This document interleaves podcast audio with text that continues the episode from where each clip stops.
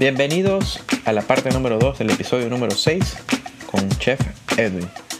Sigamos escuchando. Sí, Pues sí, sí. cuéntame entonces, ya empieza a llegar la prensa, empieza a hacerte conocer, ya el, el Comienza la prensa, sí, me hicieron algunos reportajes aquí en Perú. Y, y nada, yo siempre muy agradecido ¿no? con, con, con mi chapo por todo el apoyo. Creo que eh, el mismo hecho, nos quedamos, me acuerdo que, había entrado a Maido, que pasé la prueba, y dentro de esa cocina conocí gente, gente que me hizo entender que, que, que más que todo es, se trata del grupo, que si, que si logras hacer un buen grupo de cocina, lo puedes lograr todo. O sea, la cocina de Maido, te cuento, era una cocina de dos metros y medio por cuatro, dos por cuatro, muy chiquita el área de cocina y éramos solamente cinco personas en cocina caliente y eran como seis personas en la barra de sushi y, y, y a veces nos lo rozábamos así cuerpo con cuerpo cocinando, pero, pero era, o sea, todo estaba en, el, en nuestra cabeza, que todo tenía que salir bien porque, bueno, Micha y tanto César, que es su mano derecha y un buen amigo mío, eh, nos enseñaron las cosas y nos dijeron cómo querían todos los platos. O sea, nos probamos, este, siempre son de, de esos chefs que te dicen, oye, ¿lo has probado? No, ok, prepárate uno para ti. Sí, sí, es, algo muy importante en cocina. Eh, todo lo que uno elabore estando en hora pico, ¿no? Tiene que ser probado porque evitas problemas a futuro, ¿no? A nadie le gusta que le devuelvan un plato, así que importante, cocineros, siempre hay que probar todo. Sí, olvídate. Eso yo me, me acuerdo clarísimo que ellos este, me enseñaron eh, cómo se hacían las cosas, me, me, me, comenzaron a enseñar en general de qué se trataba lo Nikkei, porque había trabajado en una cocina totalmente distinta, no sabía nada de lo que era lo Nikkei. Y este, poco a poco me comenzaron a dar una mano cada uno de los trabajadores que, que estaban este, ejerciendo su labor dentro de Maido y creo que ese compañerismo hizo que me adapte a ese tipo de cocina Claro. mucho más rápido. Entras a Maido, una cocina totalmente diferente, muchos compañeros nuevos, ¿cómo era el potencial que existía en esa cocina? Sí, yo creo que siéndote sincero, siéndote sincero el potencial, eh, el potencial como cocinero lo, tienen todos ahí. O sea, así, no te, no, te, no te puedo decir que, bueno, yo soy el mejor, no, nada de eso. O sea, el potencial de cocineros dentro de esa cosa la tenían todos. Bueno, ya ha pasado un tiempo, ya eres parte del equipo, una cocina con mucho potencial, pero ahora llega una nueva etapa. Es momento de viajar, de llevar la cocina Nikkei a otros lugares. Cuéntanos cómo es el proceso de selección y cómo tú llegas a ser parte de este equipo que se encargará de viajar por todo el mundo. Yo creo que cuando llegas a un punto donde tienes que ver quiénes pueden viajar, porque algunos tienen ya familia en Perú, algunos, este, bueno, están casados o, van a tener hijos o de repente por circunstancias de edad no pueden. Eh, creo que creo que ahí entró un poquito eh, a tallar mi nombre, ¿no? Porque estaba soltero, este, era joven y, y estaba haciendo las cosas bien y estaba ahí al costado de él aprendiendo todo siempre pero yo creo que la posibilidad está abierta para cualquiera de nosotros en esa cocina. Cuéntame ahora bajo qué condición viajas tú con el equipo de Maido por el mundo y en qué momento es que se, se te presenta la oportunidad para convertirte en el chef de ají. Eh, tanto Micha como yo, como, como, como Aldo, como, como Akira, como toda la gente que trabajaba con nosotros, viajando a diferentes países para promover un poco la cultura Nikkei. Y en uno de esos viajes nos tocó viajar por primera vez a Macao, ¿no? Con el chef que iba a hacerse cargo de okay. de nuestro restaurante. Entonces, entonces este, viajamos, fuimos a ver el restaurante, yo viajé como apoyo. Hicimos el evento en Macao, todo salió muy bien, regresamos y por cosas de la vida, el chef que iba a ser destinado para ese restaurante Oh. decidió dar un paso al costado. Y, y es ahí donde entramos tanto Aldo y yo a hacerse cargo del restaurante en China, ¿no? Este, Aldo, Aldo es este, mi sous chef, pero, pero nada, o sea, que, que sin él hubiera sido imposible hacer, bueno, lo que estamos Eh, eh. haciendo ahora, ¿no? Eh, sí, sí, definitivamente tener a una persona como Aldo, como tu sous chef o, o segundo jefe, eh, ayuda mucho. Yo he tenido dos aperturas, eh, las dos con personas diferentes. Uno fue Adrián, el otro fue Isaac. Y de verdad que ayudó mucho tener una persona que tuviera la misma metodología de trabajo o criterio para esta apertura. Los eligen a los dos. ¿Cómo, cómo es el proceso de la apertura? De lo- Cuando, nos escogen para hacernos cargo del, del proyecto, faltaban solo seis meses para, la, para viajar. Y ahí comenzaron los problemas, ¿no? Que no hablábamos inglés, este, teníamos que organizar un- una carta, teníamos que probar los platos ahí en Maido. Uf, y comenzamos a correr. Comenzamos a correr con la clase de inglés, con la carta, escoger los- la vajilla del restaurante. Cosas, fueron los seis meses más duros de, de la vida, porque, bueno, estabas trabajando ahí con todo el apoyo, con toda la logística que tiene Maido, porque una logística increíble. Eh, lo pudimos hacer, pero lo más complicado fue el idioma, ¿sabes? Eh, el poder decir, ya estoy listo para Y- hablar y- inglés. y- no, pero no, bueno, es que nunca pasó es- es complicado abrir un restaurante, es complicado migrar y tú estás haciendo ambas cosas en un periodo de seis meses. Eh, para ti, ¿qué fue lo, lo más complicado durante ese transcurso de seis meses y cómo fueron esos primeros días en Macao? lo más este, difícil en todo ese transcurso de seis meses, cuando nos despedimos de nuestra familia, de- del equipo de cocina en Maido, sabíamos a lo que íbamos y cuando el primer día que pisamos Macao, eh, ya cambió el chip totalmente, ¿no? Ya todo era en inglés y en chino. Así que por cosas de la vida, mi ejecutivo eh, había trabajado en México, así que entendía un poco de español y lo hizo un poquito más fácil. A veces cuando no entendíamos la- las conversaciones y, y no entendíamos este, las reuniones donde estábamos, él nos orientaba un poquito, ¿no? Y, Claro. y la necesidad hizo su trabajo. Hizo que, que de una u otra manera aprendas a la fuerza, ¿no? Que hay miles de personas que te van a estar preguntando qué, qué necesitas, cómo se hace, eh, cuánto tiempo, miles de preguntas que, que tú como chef Claro.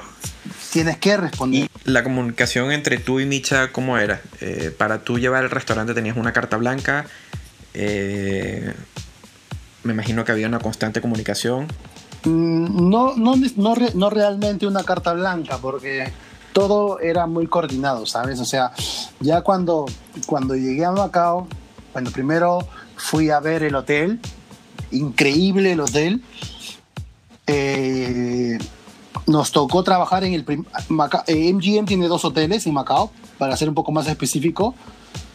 Nos tocó trabajar en el antiguo hotel porque nuestra cocina o el Wow. restaurante todavía no estaba listo al 100%. Y todavía no, todavía la Ok. inauguración iba a ser en tres meses, porque todavía no tenían la, la licencia. Entonces nos tocó hacer nuestro menú en otra cocina con algunos de los chicos que ya habían requerido para nosotros, que nosotros, por ejemplo, no yo no había escogido a mi gente, sino lo había, lo había escogido el hotel. Y en el hotel te das con la sorpresa de que eh, las normas son las normas. Ocho horas son ocho horas. Ni un minuto más, ni un minuto menos. Eh, recursos humanos es totalmente distinto. Yo venía de, de, de Maido, ¿no? De una escuela donde, pues literalmente las cosas se dicen como son. Si es que no te entienden, ya ves tú cómo, las, cómo lo solucionas, ¿no? Entonces, había venido un poquito como mili- militar y cuando me oí la realidad, pues Claro. me tocó cambiar un poco el sistema, ¿no? Eh, y, y eso fue un poquito lo duro, ¿no? Que había gente que yo ni siquiera había escogido, que no hablaban nada de inglés y, y nada, solo tocaba ingeniárselas para poder sacar el primer menú y poder enseñárselo a todos los ejecutivos para ver si les gustaba el concepto que estábamos trayendo. Y poco a poco tocó caminar, ¿no? Poco a poco tocó avanzar, fuimos consiguiendo los productos que necesitamos, tocó conseguir productos peruanos por distintas partes del mundo, tanto como en Hong Kong, como, como en Holanda, como España, Japón también tiene algunos productos parecidos a los peruanos, eh, Tailandia. Eh, todo eso hizo que eh, poco a poco se vaya considerando, consolidando la marca, ¿no? justamente te iba a preguntar eso, de verdad. qué increíble que puedas encontrar productos o materia prima parecida, similar o igual a la peruana en diferentes partes del mundo. Que bueno, es, algo que como, como chef o como cocinero tienes que hacer. Porque de verdad importarlo todo en un solo lugar te das cuenta de que es, imposible. Y tienes que buscar por otros lados. ahora cuéntame cuántos años llevas ya en, en Macao con este proyecto de ají. Ya van a ser tres, años. Tres van años. A ser tres años. Eh, eh, a miles de kilómetros de, casa, eh, con una cultura totalmente diferente. Y, y, bueno, ya hablando inglés, por supuesto, porque ya he visto tus entrevistas, así que estás very, very good. Sí, sí, sí, hablando, hablando inglés ahí. ¿Cómo puedes diferenciar? bueno, vamos a reformar la pregunta. Hace unos meses vi unos documentales sobre el continente asiático y diferentes países, eh, países adentro del mismo.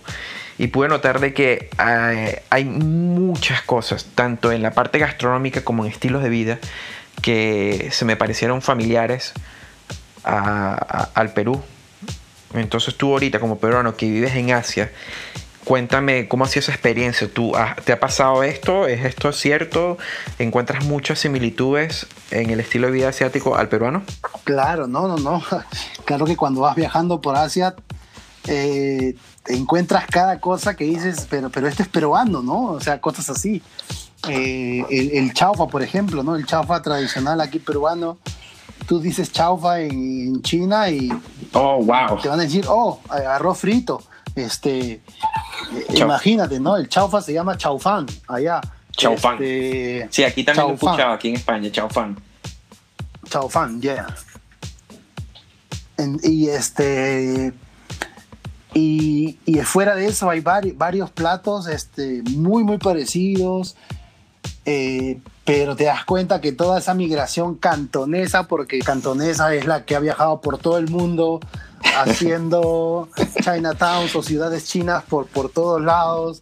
Eh, pero no, es, es, alucinante. Y no solo, no solo China, ¿no? Eh, me pasa mucho cuando viajo a, a Tailandia o, cuando vas a Singapur, ¿no? Eh, y ves la, la, la, gastronomía, cómo, cómo, el tailandés ha podido hacer cosas tan parecidas al ceviche tan parecidas a los saltados que hacemos acá.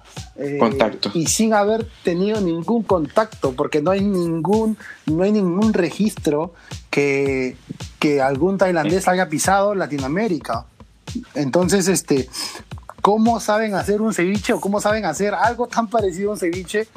¿Cómo es que hacen un, un, ceviche de paiche? Porque ellos también tienen paiche en Tailandia. Eh, es una locura, es una locura cómo, cómo nos podemos parecer tanto es, increíble, de Entonces, bueno, cuéntanos, si se puede, un poquito sobre la carta de, de Ají y cuál ha sido la recepción de, la carta de Macao. Claro, lo que hacemos en, Ají es un poquito, eh, a ver, eh, tener un tener un Ikei en, en, Latinoamérica es, es, este muy atractivo, ¿no? Porque ¿sabes? Estamos tan lejos de Japón que, a veces queremos comer lo que los japoneses están haciendo, lo que se ve tan rico, pero tener un Ikei en Asia, tan cerca de Japón, a veces sienten que es un poco de lo mismo de los japoneses, porque lo, asimilan. Entonces, el Nikkei en Asia agarra otro tipo de protagonismo, ¿no? El, protagonismo peruano tiene que ser mucho más fuerte que el japonés. Entonces, ahí entra mucho ya la creatividad de hacer platos con sabores así bien peruanos, con algún producto japonés que le dé un buen balance y una sutileza.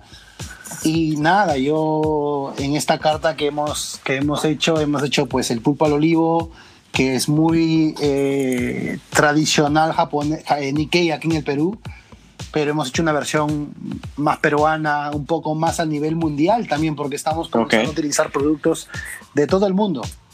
Eh, como un buen, un buen, caviar de Francia un buen caviar de... En China hay buen caviar también, te cuento. Eh, eh, estamos utilizando unas conchas que vienen de Japón, con un poco de trufa que viene de, de España. ya estamos haciendo un Nikkei un poquito más globalizado, que no solamente tengamos que introducir Perú y Japón, porque cuando hacemos eso a veces nos metemos en una caja y, salir de esa caja es un poquito complicado cuando quieres hacer creatividad. Ahora, siendo cocinero profesional y chef de un restaurante exitoso en Asia, ¿qué consejo le darías tú a una persona que quiere convertirse en cocinero? Mira, fundamental para, todo cocinero, ¿no? Y para todo que quiera ser cocinero es cocinar algo rico. O sea, ahora todos publican fotos bonitas en el Instagram, eh, cocinan para Instagram, cocina de Instagram, le dicen ahora creo, que todo es bonito, bonito, pero nada de sabor. Yo creo que cuando logra el sabor primero y de ahí juegas un poquito con tu cabeza y con la creatividad que tengas para presentarlo bonito, va a funcionar. Pero hay muchas personas que tienen eso al revés y eso me lo enseñó mi, mi mentor, ¿no? Que vendría a ser Micha. Me dijo, Edwin, primero es el sabor ante todo. Si sabes rico, de ahí jugamos con la presentación. Me gusta mucho tu consejo y, pienso y estoy completamente de acuerdo. Eh, es uno puede ver ahorita en las redes sociales que todo el mundo cocina, cocina, cocina, cocina y muestra unos platos que visualmente son muy apetitosos, pero eh, no sabemos si de verdad lo están. Así que eh, para todas esas personas que quieren convertirse en cocineros, eh, es primordial tener un plato que sepa bien. Y bueno, ya después se va jugando con la presentación. Ahora, ustedes ya han sido galardonados como uno de los 100 Top Tables 2020 de Asia. Eh, pero me gustaría saber si Edwin Guzmán y ahí están buscando otro tipo de premio, entrar en los, mejores 50, una estrella. Sí, sí, sí, no, la idea, todo cocinero creo que sí, eh, todos tenemos que tener sueños, sabes que alcanzar metas. Las metas para mí como cocinero es pues, posicionar aquí entre los 50 mejores restaurantes de Asia y como cocinero a nivel personal y a nivel equipo poder lograr una estrella si es que Dios quiere y si es que el trabajo se sigue haciendo con la misma disciplina de siempre. bueno, ya has pasado más de tres años fuera del Perú y a mí se me viene la duda, ¿no? ¿Cuál vendría a ser después de todo este tiempo probando diferentes platos y gastronomías? Alrededor del mundo. ¿Cuál viene a ser tu plato preferido y por qué? joder, qué pregunta para difícil. Eh, mira, yo, yo te voy a ser sincero, creo que mi plato favorito es uno de los platos que me prepara mi oh. madre, que se llama aquí arroz con pollo, que es un arroz eh, cocido en, en, en, en, culandro. Entonces, este, yo siempre que llego a Perú, mi madre me lo prepara. Entonces, este, hay una conexión más que en el tema de sabor y, lo que sea, es un tema sentimental que hace que sea uno de mis platos favoritos. Es, que es mágico. ¿Sabes que a nivel mundial. Siempre me hacen esa pregunta, ¿no? Cuando yo me salgo, yo me voy de Perú, voy a Venezuela, eh, la primera vez que me voy de Perú, voy a Venezuela, me preguntan siempre, no, que ¿cuál es tu plato favorito? Y, siempre mi respuesta era esa, ¿no? Que no, no, había, no había posibilidad de elegir porque es que eh, fueras a donde fueras, eh, ibas a encontrar eh, tanta variedad y tantos, que, que, era como que un insulto. Pero con el tiempo me di cuenta de que sí, que sí tengo un plato preferido. no es el arroz con pollo, pero es el seco con frijol de res. El seco, el seco con frijol es algo que, que, si lo hay en cualquier carta o cualquier menú, cualquier presentación que haya, lo voy a pedir. No sé, no sé, es, algo así, es algo que me llama. Y bueno, tiene ah, la base también del, guiso de, la carne que lleva, lleva culantro, lleva entonces es algo así, ¿no? La combinación de sabores y texturas entre el frijol la carne, el, guiso, el arroz. Ay, y si está montado con un huevito frito encima, ya, ya. Y la salsita criolla, uf, me encanta, de verdad que. Eh, la comida peruana es algo muy especial. Eh, sí es cierto de que en todos los lugares el comer eh, tiene un vínculo especial que conlleva compartir con seres queridos o con amigos eh, pero no sé, pienso que el vínculo entre el peruano y la comida es algo más, más especial que, con otras culturas que, yo he tenido la oportunidad de, compartir. Siempre, eh, todo tipo de reunión en, Perú está asociada con algún tipo de comida. Y, bueno, lo puedes ver por esto. Justo el otro día estaba hablando con mi mujer sobre si tuviéramos la oportunidad de, viajar a Perú. Eh, ¿qué, haríamos? Y prácticamente diseñamos un, un tour gastronómico durante 10 días, 15 días, 20 días, un mes. ¿No? Y todo era comida. No es como en otros viajes, digamos, no, que me voy a, París y voy a ir a la Torre Eiffel, voy a ver el, Notre Dame. No, no, no, no. Eh, todo el viaje fue diseñado en torno a los diferentes puntos gastronómicos o de comida que conocemos y, cuánto, cuántas ganas cuántas ganas tenemos de poder ir para allá y, y degustar de, estos ricos sabores que aquí en España no se encuentran con, tanta facilidad. Sí, sí, me pasa mucho a mí. Antes de venir a veces hago como que un organigrama de qué tengo que hacer día por día, porque te pierdes, ¿sabes? Te pierdes y quieres ir, quieres probar y, por probar todo te enfermas, porque me ha pasado que una vez vine y quise probar todo y me enfermé. Y, y, a veces pasa por el tema de que, bueno, llegas y a veces salir a comer al Perú para ti o para mí es como que recibir información nueva, inspiración que, que, te va a ayudar a desarrollar una carta nueva a futuro. Entonces, este, para mí es muy importante venir y comer pero si no te organizas. No, es que justamente les lo aseguro que te enfermas porque yo me he enfermado. No está, a pesar de que, tenemos restaurantes por la zona. Bueno, en Madrid hay, un, hay una comunidad muy grande peruana y existen infinidad de restaurantes peruanos, pero todos dispersos en diferentes zonas. Entonces, eh, cuando tenemos la ganas de comer algo, hay veces nos desanimamos porque tenemos que cruzar la ciudad o tenemos que transportarnos mucho. O hay veces también por el mismo hecho de que a pesar de que es cocina peruana, no es necesariamente muy, muy por fuera de la sazón de la persona que, del, cocinero que lo elabora. Eh, el sabor no es el mismo que tú consigues cuando vas allá a, cualquier menú, a cualquier chifa, a cualquier restaurante. Entonces, em, Sí, sí, sí, es, muy importante cuando llegue este momento tenerlo todo planeado y no volvernos locos, porque tenemos que, a pesar de matar el antojo, tratar de ver cuáles son las nuevas tendencias creadas después de dos años que, nos fuimos de Perú. Ahora hablando de tendencias gastronómicas, eh, tú que vas y vienes eh, más frecuente que yo, ¿Has visto nuevas tendencias? ¿Perú ha cambiado mucho gastronómicamente desde tu última visita al país? Perú siempre cambia gastronómicamente cada año, ¿no? Más restaurantes abren, los restaurantes se vuelven cada vez un poco mejores y más competitivos con los que ya han abierto. Eh, y nada. Ok, ok, Entonces, eso me, me, me da ganas de, con, con, más razón, tratar de apresurar el viaje a Perú.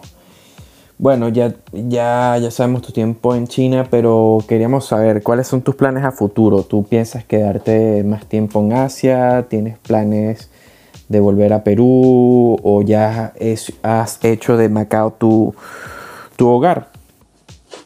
Eh, no, Macao, Macao es una ciudad, un país muy bonito.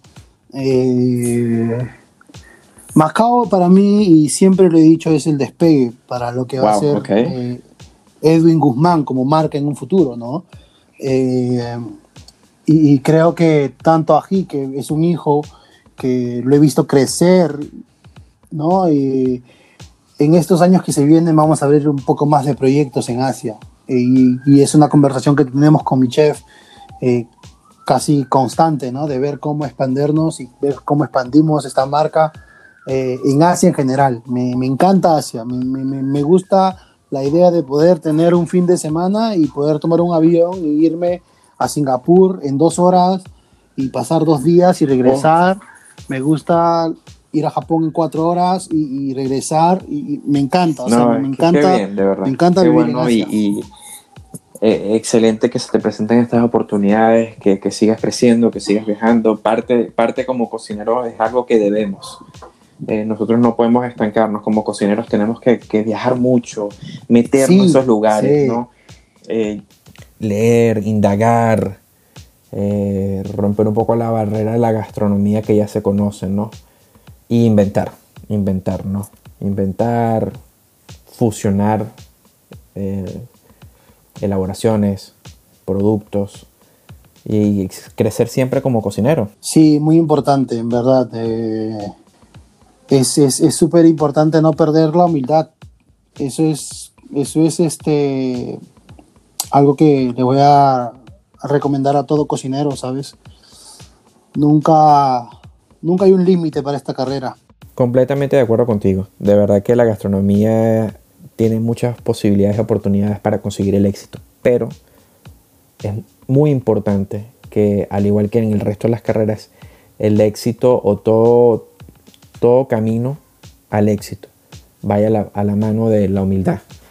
Porque la humildad es la que te va a hacer a ti crecer, te va a hacer eh, resaltar y te va a ayudar desde el principio al final, desde que tú estás comenzando lavando platos hasta que llegues al punto que tú estás actualmente ahorita como chef de un restaurante exitoso en Asia. Y, bueno, qué mejor ejemplo de, un, éxito, de un ejemplo de éxito eh, con humildad que tú, porque durante todo este episodio, todo, todo éxito, todo logro que, se ha conseguido, que has conseguido, tú siempre has puesto por delante tu equipo, que si, que si tu equipo no, no hubieran podido lograr eh, estas, estos premios.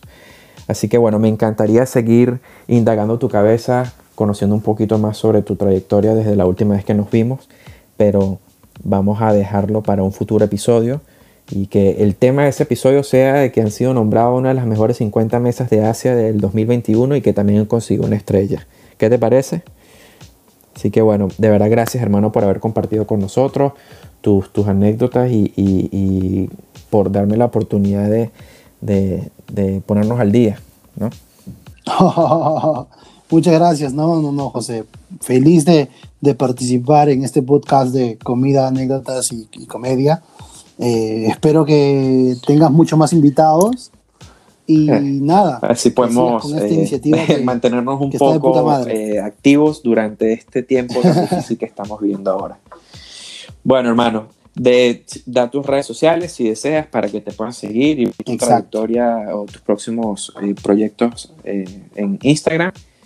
Sí, no, no, no, como Edwin Guzmán Navarro, así como mi nombre y apellido en, Instagram.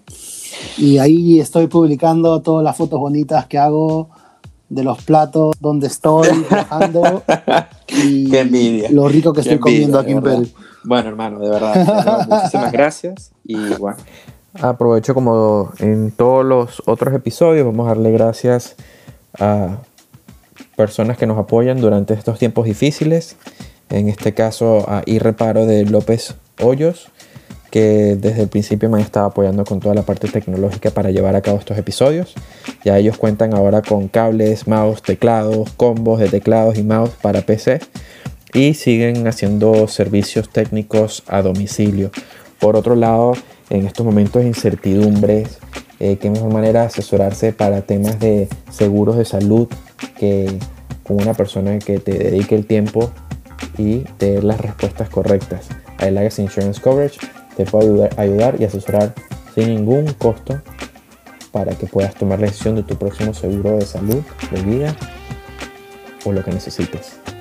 Y eh, a Luar Music que compuso esta maravillosa track para comida, anécdotas y comedia.